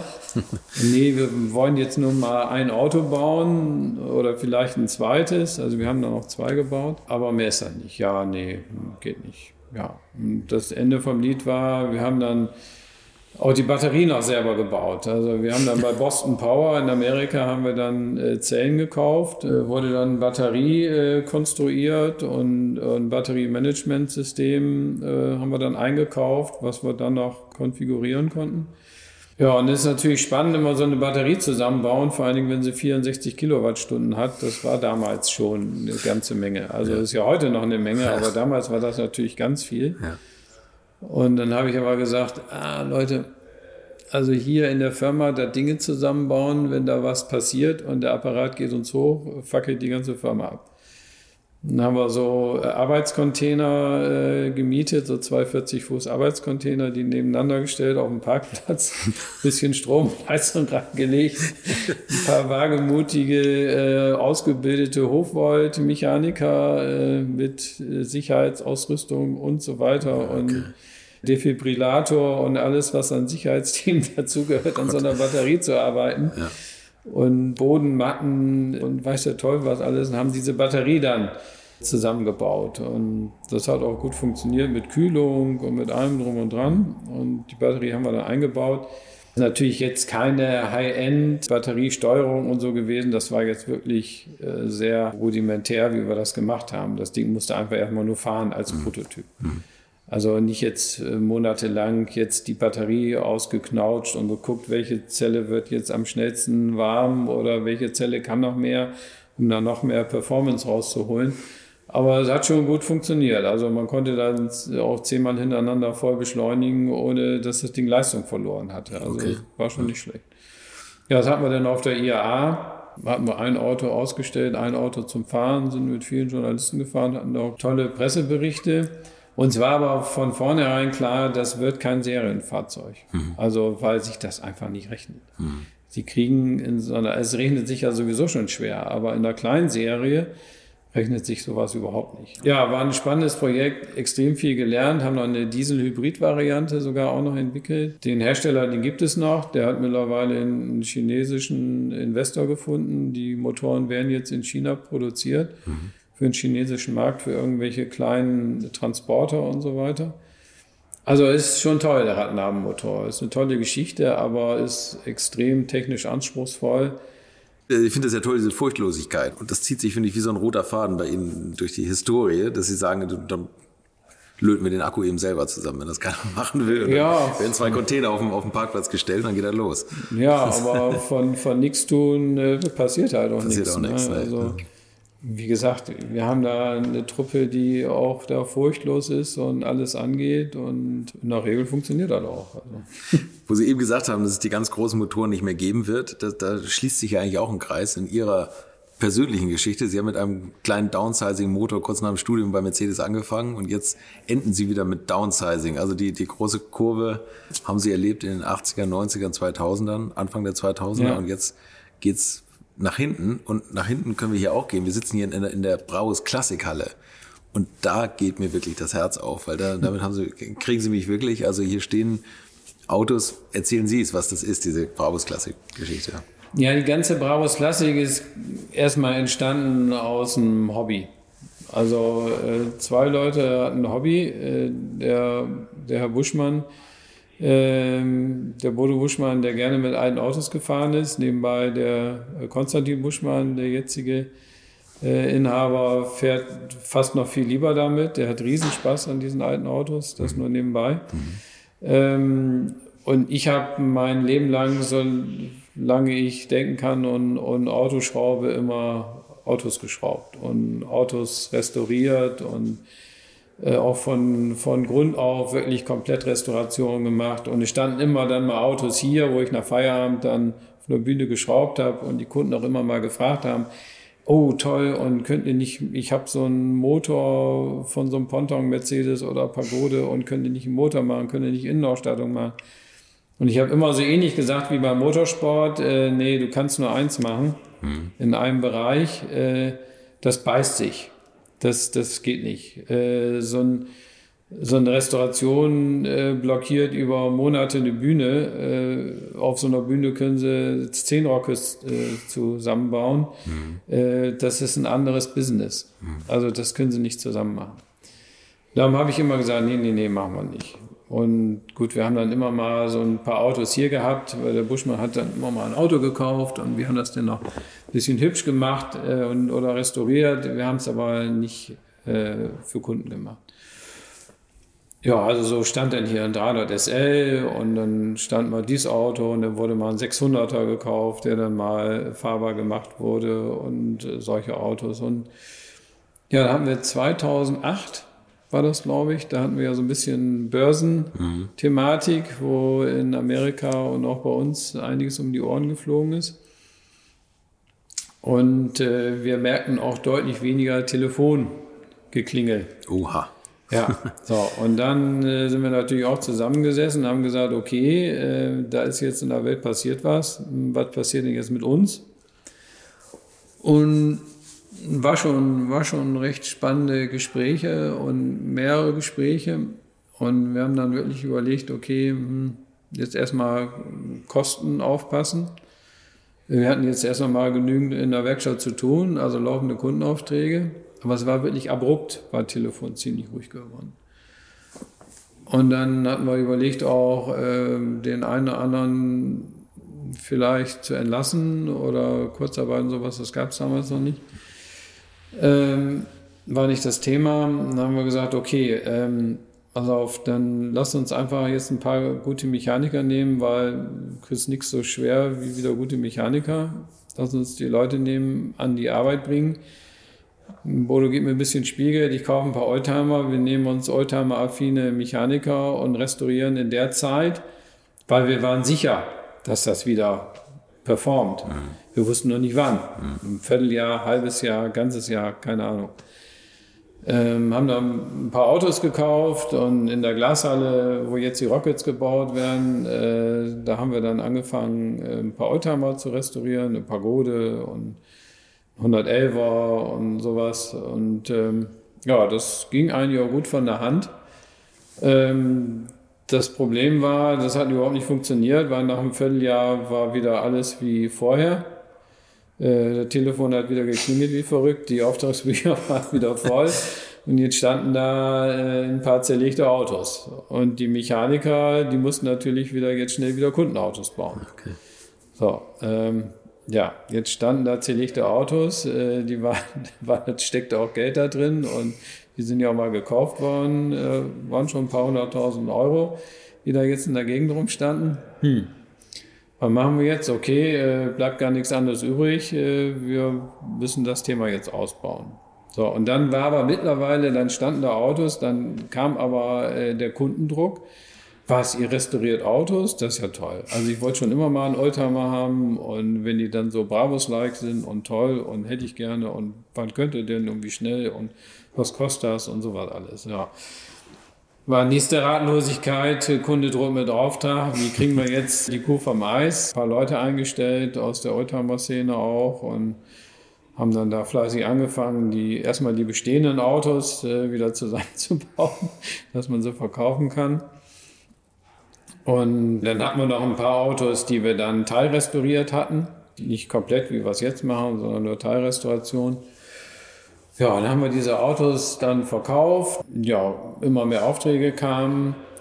Dann schrie die Produktion, Goffrey ja, mit den Oldtimern, wir brauchen die Halle, da müssen jetzt wieder normale Autos gebaut werden. Wir brauchen den Platz. Und dann haben wir kurzfristig, war hier ein Bauprojekt geplant. In der Halle, wo wir jetzt sitzen, äh, sollte eigentlich ganz was anderes werden. Dann haben wir kurzfristig entschieden, okay, das wird jetzt der neue Klassikbereich. So, und da sind wir dann auch jetzt vor einigen Jahren hier eingezogen. Ist natürlich auch schon wieder viel zu klein. So nächstes Jahr werden wir umziehen in einen anderen Bereich. Faktor dreimal so groß, weil das eigentlich auch mega gut läuft und funktioniert bei uns. Also es waren sehr interessante Anfänge, die wir auch erstmal verstehen mussten. Wir haben dann ganz schnell festgestellt, dass wir die komplett restaurierten Autos die wirklich bis zur letzten Schraube gemacht wurden, dass wir die super gut verkaufen konnten. Mhm. Für unsere Verhältnisse damals, das waren ja nur eine Handvoll Autos im Jahr. Aber die Autos, die so ein bisschen teilrestauriert waren, die wollte keiner haben.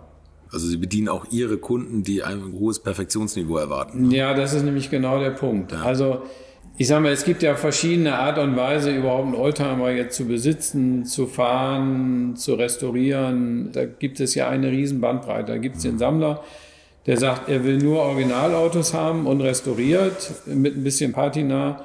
Und da darf keiner dran geschraubt haben am hm. liebsten. Am liebsten mit 500 Kilometer und äh, 60 like, Jahre alter Jahreswagen. Genau, like, like brand new. Ja. Ähm, die dann auch nichts anderes kaufen. Mhm. Oder Leute, die eine riesen Sammlung haben und nur perfekte Autos haben wollen und dann vielleicht den einen oder anderen auch original, der dann ein bisschen Patina hat, aber die eigentlich perfekte Autos haben wollen. Und dann gibt es natürlich die Leute auch noch, die ich sag mal, mit einem Gebrauchsoldtimer rumfahren und der darf auch ein bisschen Schramm und Kratzer, Interieur auch so ein bisschen was haben, was ja auch gut ist. Ich selber habe auch ein Auto mit erster Innenausstattung, wo ich Spaß dran habe mitzufahren. Ich liebe solche Autos eigentlich.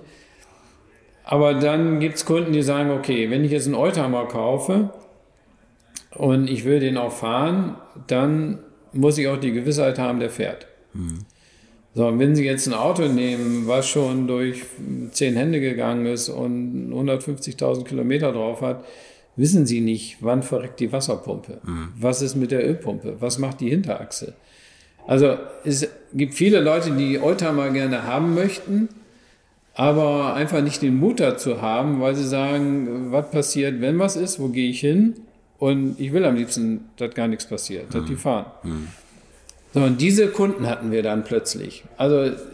hat natürlich erstmal unser, unser Preis abgeschreckt. Also wir waren dann schon am obersten Level in, in den Baureihen. Das konnten viele Kunden noch gar nicht verstehen. Mhm. Ich habe Ihnen hier gestern mal so ein Beispiel gezeigt ja. von einem 300 SL, äh, den wir jetzt hier haben, und einem vom Kunden 300 SL. Die letzten 20% Qualität, die kosten aber auch richtig. Und die letzten 20% Qualität, die sind nicht immer sofort optisch sichtbar.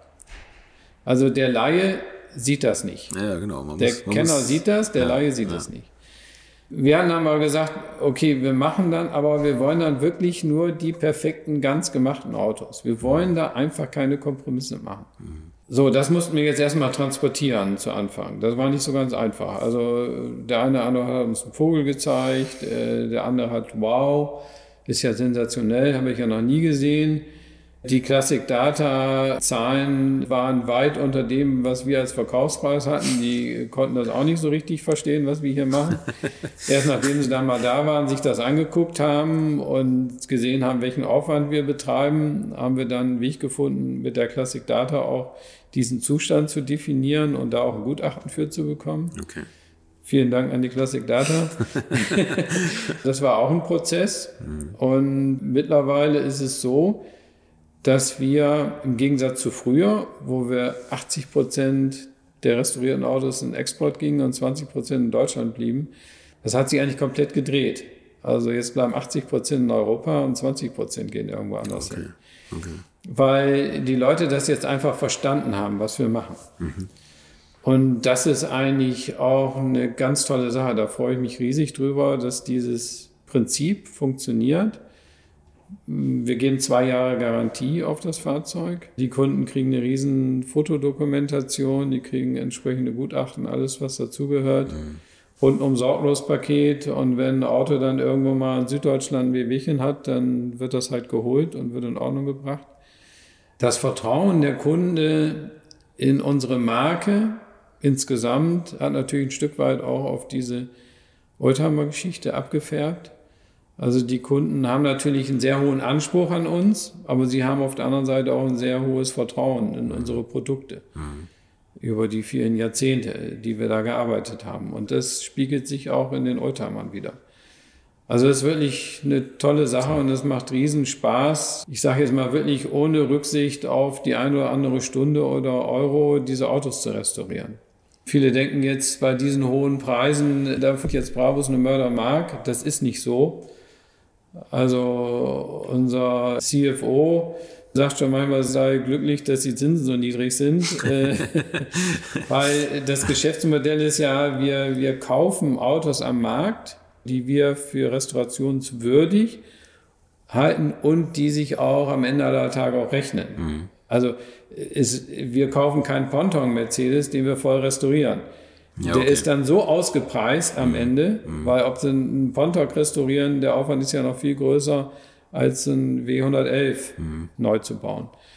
Äh, also Sie müssen Autos kaufen, wo sich das am Ende aller Tage natürlich rechnet. Mhm. So, wir haben uns jetzt erstmal spezialisiert auf Pagode, auf 111er äh, Cabrio Coupé und auf 300 SL Roadster und Flügeltürer. Das sind so die Autos, die, die Sie jetzt hier hauptsächlich sehen. Da ja. steht auch der eine andere 500e dabei, da steht auch mal ein W140, da steht auch mal ein W126, den wir jetzt äh, für einen Kunden in Südkorea komplett restauriert haben. Es rechnet sich natürlich nicht. Der Kunde äh, bezahlt natürlich für so ein Auto jetzt unfassbar viel Geld. Mhm. Für weniger Geld könnte er ein Originalauto mit 30.000 Kilometer kaufen, aber das Auto gehörte der Familie. Und das Auto muss jetzt wieder im perfekten Zustand dastehen. Ja, okay. ne? Also okay. das ist jetzt das Geschenk des Sohnes an den Vater, der glaube ich 80 Jahre alt ist. okay, kriegt sein äh, altes Auto wieder. Also äh, das sind so Sachen, wo wir dann auch im Kundenwunsch solche Geschichten machen, aber wir kämen nie auf die Idee, jetzt einen W126 komplett zu restaurieren, den zum Verkauf ja, zu stellen. Ja, okay, alles klar. Das funktioniert das, nicht. Das funktioniert das, nicht. Das rechnet sich nicht. Also Sie machen jetzt die, die Sachen tatsächlich original alt. Also es wird jetzt nicht so Restomod-mäßig mit neuen Motoren oder Brabus-Leder oder, mhm. sondern es sind die alten Ersatzteile, die Sie einbauen oder die, die alten Teile, die, die aufgearbeitet werden ja. und auch Leder, wie es sich früher angefühlt hat. Ja. Ne? Also wir bauen in der Regel, sagen wir, die Autos immer nach Datenkarte. Also mhm. es gibt ja von Mercedes-Benz, hat jedes Auto eine Datenkarte, wo dann beschrieben ist, wie ist das gebaut worden, mit welchen Farben und Leder und äh, Klimaanlage und Hinterachsübersetzung und Motornummer und Getriebenummer und hast du nicht gesehen und Achsschenkel. Weiß der Teufel was alles. Diese Datenkarte, die kann man von Mercedes-Benz anfordern für die Fahrgestellnummer und dann hat man die Karte. Weil wenn wir ein weißes Auto einkaufen, heißt das nicht, dass der ursprünglich mal weiß war. Mhm. Der hat schon, vielleicht war da mal ein roter. Mhm. Und die Innenausstattung ist vielleicht auch schon mal ge gemacht worden. Obwohl wir in der Regel immer Autos suchen, an denen noch nie einer geschraubt hat. Okay. Also das ist eigentlich das Beste. Erstens lieber ein schlechtes Auto, wo noch keiner dran war, als ein offensichtlich gutes Auto, was schon jemand verbastelt hat. Oder wo schon irgendwie dann versteckter Unfallschaden drin ist oder sowas. Und dann werden die Autos nach Datenkarte, also Matching Color, Matching Number, werden diese Autos dann wieder aufgebaut. Also wenn natürlich ein Kunde kommt und sagt, so, ich hätte aber gerne den in einer anderen Farbe oder da steht ein blauer und wir haben jetzt gerade das, das Thema, wir hatten blaues Auto mit einer Innenausstattung. Ich weiß gar nicht, war, war eine helle Ausstattung drin. Der Kunde wollte jetzt ganz schnell ein Auto haben und die sollte blau sein. So, dann haben wir gesagt, okay, dann lieber Kunde, wenn du das bezahlst, dann machen wir jetzt andere Lederausstattung da rein und alles ist gut. Das ist dann aber nicht mehr nach Datenkarte. Ja, okay, alles klar. Aber wenn der Kunde das haben möchte, dann macht er. Aber so standardmäßig, was hier steht, das ist tatsächlich so, wie es ursprünglich mal ausgeliefert ja. wurde. Und was ich toll finde, ist, die ganzen Autos sind alle auf Null tatsächlich vom Tacho her und haben alle einen Preis. Ja. Und man sucht sich die Farbe aus. Und ja. ja gut, äh, die Autos haben alle, also also alle alle typgleichen Autos. Ja, alle alle, alle, alle, alle typgleichen, genau. Ja. Also eine Pagode, die kostet dann knapp 300.000 Euro mhm. und die kosten alle gleich viel, ob dann Schalter, Automatik oder was auch immer ist. Das begründet sich ganz einfach darin, die Basisautos, die wir kaufen, die sind immer ungefähr ein Preis. Äh, man muss für eine restaurationswürdige Pagode in der Größenordnung 40, 50.000 Euro heutzutage bezahlen. Mhm. Es gibt natürlich auch noch welche, die sind ein bisschen günstiger, die sind dann aber meistens dann so verwurstelt oder verunfallt oder weiß der Teufel was, das ist keine Basis für uns. Mhm. Und ob nun ein Auto da nun ein Blechteil noch mehr oder weniger auszuwechseln hat oder der einen Kolbenfresser hatte oder keinen, das spielt gar keine Rolle, weil die Sachen sowieso wirklich bis zur letzten Schraube komplett zerlegt werden. Auch Motorgetriebe, Achsen, Bremse, äh, Instrumente, einfach alles. Und dann komplett neu aufgebaut werden. Und gut, das ist jetzt Da stecken dem einen Auto mal 50 Stunden mehr oder dem anderen 30 Stunden weniger. Aber Sie können jetzt da die Autos hinstellen, die sich denn, der eine ist 500 Euro teurer oder der nächste 1000 billiger. Wie wollen Sie das jetzt irgendwie erklären? Ja. Das ist jetzt eine Mischkalkulation, sagen wir mal so. Also da gibt es sicherlich auch mal ein Auto bei, was wir dann sich als echt Problem in der Restauration erwiesen hat. Da ist die Marge da natürlich deutlich geringer. Beim anderen, das ist vielleicht mal besser eingekauft, wo wir dann weniger machen müssen, da ist es dann etwas mehr. Das nivelliert sich dann wieder aus. Das muss in der Summe, muss es einfach stimmen. Das Geschäftsmodell ist ja auch, äh, dass wir dann hier viele fertige Autos stehen haben, wo der Kunde wirklich sagen kann, so, ich will eine Pagode haben, okay, such dir die Farbe aus. Und wenn wir jetzt dem Kunden sagen würden, okay, du kannst eine Pagode haben, die müssen wir noch restaurieren, für eine Pagode brauchen wir rund ein Jahr, die ist in einem Jahr fertig, dann sagen viele, nee, im Jahr, nee, hm, will ich nicht. Aber sind dann immer froh, hier durchlaufen zu können und sich eine Farbe aussuchen zu können. Und wir haben das auch oft schon erlebt. Kommt ein Kunde, hat eine genaue Vorstellung, hat gesehen im Internet, was wir haben und hat eine genaue Vorstellung, welches Auto er haben will, läuft hier durch. Einmal sagt die Frau, boah, guck mal, Schatz, also den Tabakbraun mit dem hellen Leder, boah, der ist aber schön. Und er sagt, ja, ich wollte aber einen anthrazitfarbenen mit, mit, mit, rotem Leder. So kann sich sowas dann schon mal verschieben. Also hier sind schon Leute mit ganz anderen Autos rausgegangen, wo das Begehren beim Eintreffen eigentlich ein ganz anderes war. Und das ist eigentlich toll und dadurch können Sie viel mehr Geschäfte machen, wenn Sie hier so eine Auswahl da hinstellen, als wenn Sie jetzt hier ein Musterauto haben und sagen so, die anderen bauen wir Ihnen dann nach Wunsch. Wie viele Autos haben Sie hier stehen? Ja, also in der Summe inklusive Restaurationsautos, die noch zu machen sind und Autos, die noch in Bearbeitung sind, sind das rund 80 Autos in der Größenordnung. Okay, also hier steht tatsächlich einiges, wenn man sich mal umschaut. Und was ich auch ganz beeindruckend finde, ist, dass Sie äh, nicht nur an diesen High-End-Motoren interessiert sind, sondern dass Sie eigentlich die Entwicklung des Motors äh, hobbymäßig einmal komplett durchlebt haben. Weil wir haben in unserem ersten Telefonat haben Sie gesagt, ach, so toll, ich habe das Video gesehen mit dem äh, Dr. Indra, äh, was Sie da erzählt haben oder was er erzählt hat, ein alter Bugatti-Motor. Sowas habe ich auch mal restauriert. Ja. Das, das, lässt einen tatsächlich hellhörig werden. Sie sich selber, was das für ein Querschnitt ist, das ist ja unglaublich. Ja, sagen wir so, ich bin immer neugierig gewesen, was gibt es denn an anderen Techniken? Mhm. Parallel mit den Techniken, mit denen man jetzt den ganzen Tag arbeitet und gerne arbeitet und arbeiten muss und arbeiten will. Die Bandbreite ist ja eine viel größere. Und es hat früher natürlich Sachen gegeben, die gibt es heute nicht mehr. Mhm. Also ist mir irgendwann mal, hatte ich die Idee, ich würde gerne mal London Brighton fahren. Riesentraum von mir, mhm. weil das ist einfach eine unfassbare äh, Veranstaltung. Ich weiß nicht, ob Sie das kennen oder die, die Hörer das jetzt kennen. Also das sind Fahrzeuge vor 1904. Und mit denen wird dann im November unter widrigsten Witterungsverhältnissen wirklich von London nach Brighton gefahren. Also da ist man mit so einem Schnaufer auch mehr oder weniger den ganzen Tag unterwegs. Also wenn man mit so einem äh, 3 PS Auto da morgens um 6 Uhr im Hyde Park losfährt. Ich habe es dann tatsächlich mal gemacht als Mitfahrer vor drei Jahren von einem guten Freund mit einem Mercedes äh, Velo. War ein unfassbares Erlebnis. Äh, aber meine Idee war, okay, ich würde gerne mal London Brighton fahren. So, da muss natürlich jetzt irgendwie eine erschwingliche Basis sein. Diese Autos, die London Brighton tauglich sind, sind nämlich extrem teuer. Mhm. Also hatte ich mal so ein Dreirad gesehen. Also ein sogenanntes Tree Cycle nennt sich das. Das hat vorne ein Rad mit einem Lenker wie ein Fahrrad, hinten zwei Räder und äh, auf der Achse in der Mitte steht dann ein Einzylinder, der dann da auf und runter stampft und dieses Gefährt dann bewegt. Das war so die Idee und dann liefen wir durch einen Sammler, einen Holländer, der sich spezialisiert hat auf solche alten Dinge. Da habe ich dann so ein Dreirad ausfindig gemacht im Originalzustand wirklich im Originalzustand, unverschraubt, unverbastelt, quasi auch erster Hand. Er hat das nämlich in einer Scheune in Frankreich gefunden, die zusammengebrochen war. Und da stand das Ding dann seit 1905 oder irgendwas rum, hatte Baujahr 1897 und war vollständig. Ein Hebelchen war abgebrochen und aus der Felge fehlte ein Stück, weil das Ding wo immer in einer Pfütze stand, wenn es geregnet hat. Da war die Felge weggerostet. So. Das Spannende ist natürlich, so ein Ding äh, hat kein Getriebe, hat keine Kupplung, hat einen Oberflächenvergaser, hat nur ein auslassgesteuertes Ventil und als Einlassventil ein Schnüffelventil, also selbstansaugender Motor. Und sowas jetzt einfach mal zu verstehen. Warum funktioniert das überhaupt? Warum funktioniert das auch vielleicht nicht?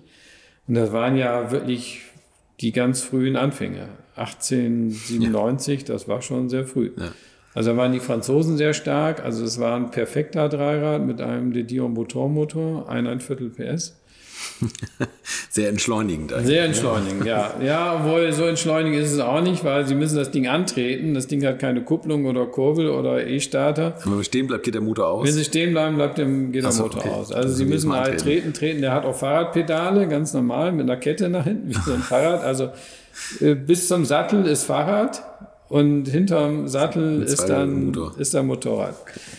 Und sie treten sich da also auch die Lunge aus dem Hals, um so ein Ding zum Laufen zu bringen. Also war eine tolle Erfahrung. Ich habe auch lange gebraucht, das Ding zum Laufen zu bringen. Man muss es verstehen, man muss äh, sich mit der Technik auseinandersetzen, man muss verstehen, wie, wie funktionieren Oberflächenvergaser und warum funktioniert der Oberflächenvergaser mit dem heutigen Benzin gar nicht. Weil früher waren das leichtflüchtige Benzine. Also heute kann man das Ding jetzt so fahren mit Wundbenzin und solchen Sachen. Da habe ich dann eine Mischung aus Normalbenzin und Wundbenzin und Alkohol mir selber zusammengemischt in der Garage, um damit zu fahren. Äh, und das Problem ist, das läuft auf heutigen Straßen noch nicht mehr so toll, weil dieser Oberflächenvergaser lebt davon, dass diese Flüssigkeit in dem Tank so ein bisschen rumgepilzt wird und verdampft und diese Dämpfe werden dann angesaugt. So, und wenn so eine Straße so ganz eben ist mit Teer, das gab es damals nicht, das ja. waren Feldwege, da pilzte der Sprit da ordentlich rum und gab viele Gase von sich. Und auf einer geteerten Straße, da ist das heute nicht mehr so. Also muss man dann jeden Gullideckel suchen, um das Zeug dann nochmal in Wallung zu kriegen, damit dann, dann merkte man auch, wie der, duft, duft, duft, duft, duft, wie der dann nochmal wieder ein bisschen anzog. Also spannendes Thema, hat riesen, riesen Spaß gemacht.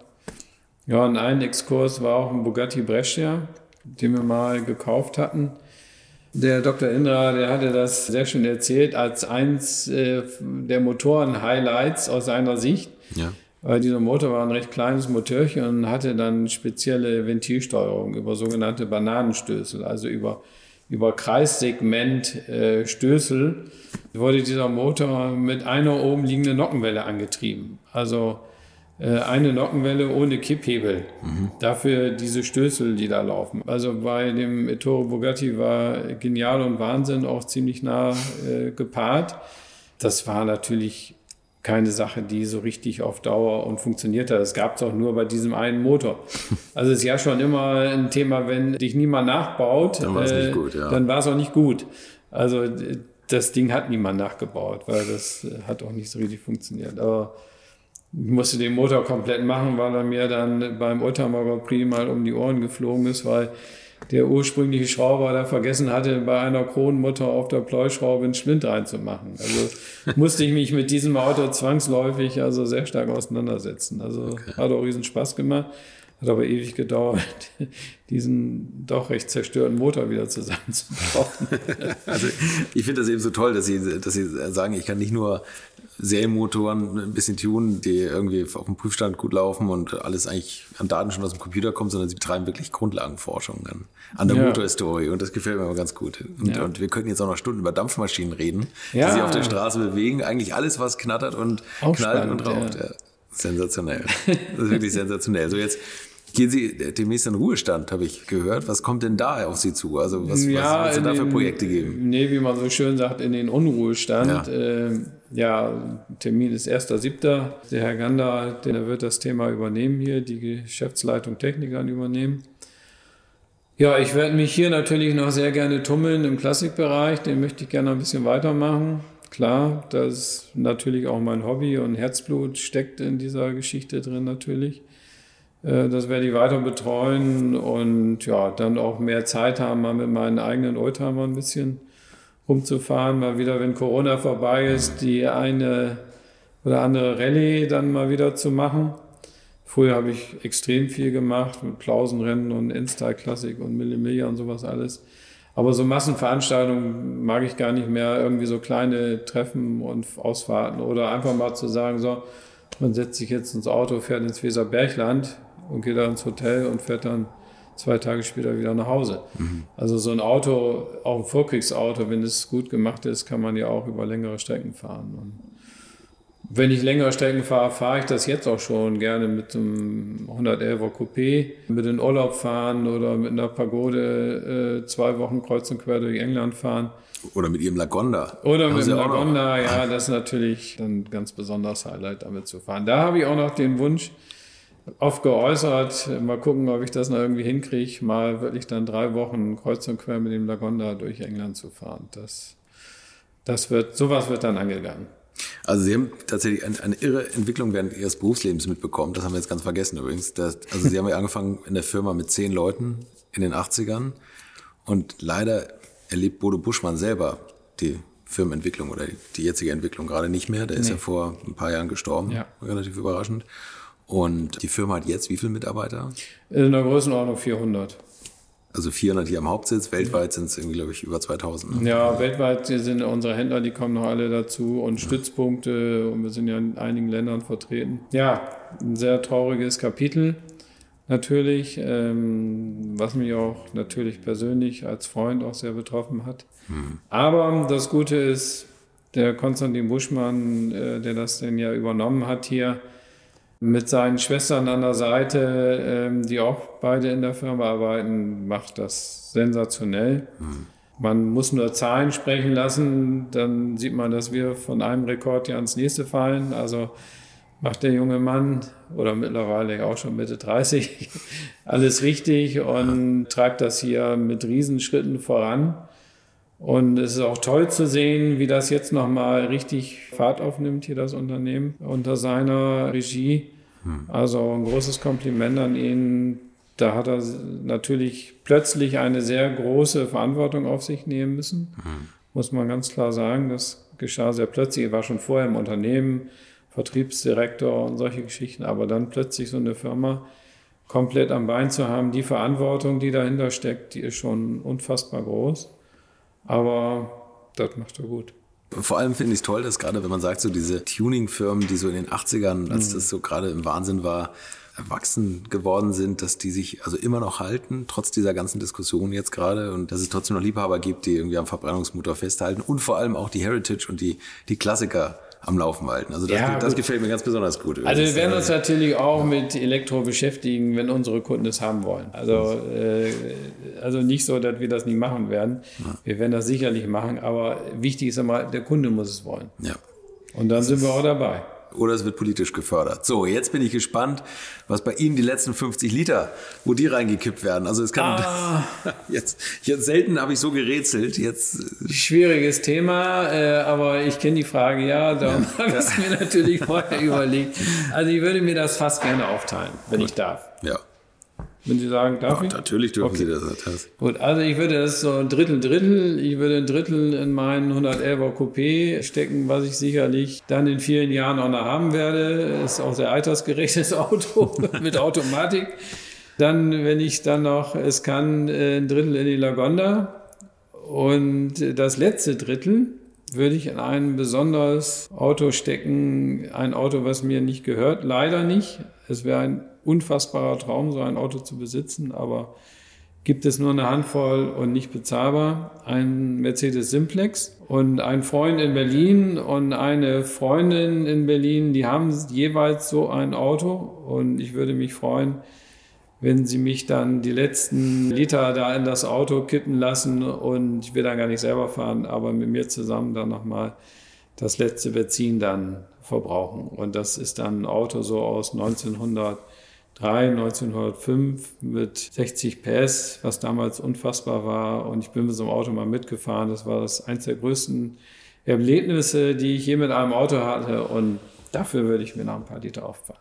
Unglaublich. Also ich hätte nie gedacht, dass zwei Drittel ihrer letzten 50 Liter in, in Autos vor 1940 gekippt werden. Bei allem EV12 und Rocket-Gebaue. Ähm, welche Strecke? Auch äh, am liebsten Südtirol. Toll. Herr Koffer, ich wünsche Ihnen ganz, ganz schönen Ruhestand und ganz vielen Dank für das sehr umfangreiche Gespräch. Ich glaube, das ist der jetzige Rekord bis jetzt. Aber es war okay. wirklich fantastisch, was Sie alles erlebt haben, was Sie zu erzählen haben und, und von Kunden und Autos und, und Klassikern. Das ist, ist wirklich ganz beeindruckend. Also und wenn ich wieder reden kann in zwei Tagen, können Sie gerne mal vorbeikommen. Können wir, können wir, machen wir noch den Rest. Aber das Tollste bei Ihnen ist ja mit den letzten 50 Litern, Sie können jetzt nur noch mit Kohle und Wasser irgendwie Ihre Dampfkessel dann befeuern genau. und einfach weiterfahren. Ne? Also gut. Vielen Dank. Ja, Alles ich habe zu danken. So, Jetzt müssen wir mal wieder eine Woche durchatmen, denn es gibt ja so viel zu googeln. Mercedes Simplex, Brabus EV12, den Rocket. Ich weiß doch, dass ihr die ganze Zeit parallel nachschlagt, über was für Autos wir hier eigentlich reden. Übrigens, den Rocket, den haben sie mich fahren lassen und noch eine G-Klasse mit 800 PS. Ha, das ist wirklich ein Erlebnis der dritten Art. Da gibt es demnächst bei mir auch Videos auf YouTube, aber ganz besonders ist mir eine kurze Probefahrt in Ulrich Goffres privatem Lagonda aus dem Jahre 1933 in Erinnerung geblieben. Denn entspannt geht anders. Wenn der Eigner daneben sitzt und das Gaspedal in der Mitte zwischen Kupplung und Bremse sitzt. Ein einmaliges Erlebnis, für das ich wirklich dankbar bin. Und wenn euch die alte Schule gefällt, dann freue ich mich über ein paar Sterne, die ihr zum Beispiel bei iTunes verteilen könnt. Und ansonsten hören wir uns ja schon in der nächsten Woche wieder. Übrigens habe ich gerade mit Erschrecken festgestellt, dass wir uns mit großen Schritten der 100. Folge nähern. Wahnsinn, wer soll sich das eigentlich alles anhören? Naja, bis nächste Woche, bleibt gesund. Infos, Bilder und alles Wissenswerte unter der Internetadresse www.alte-schule-podcast.de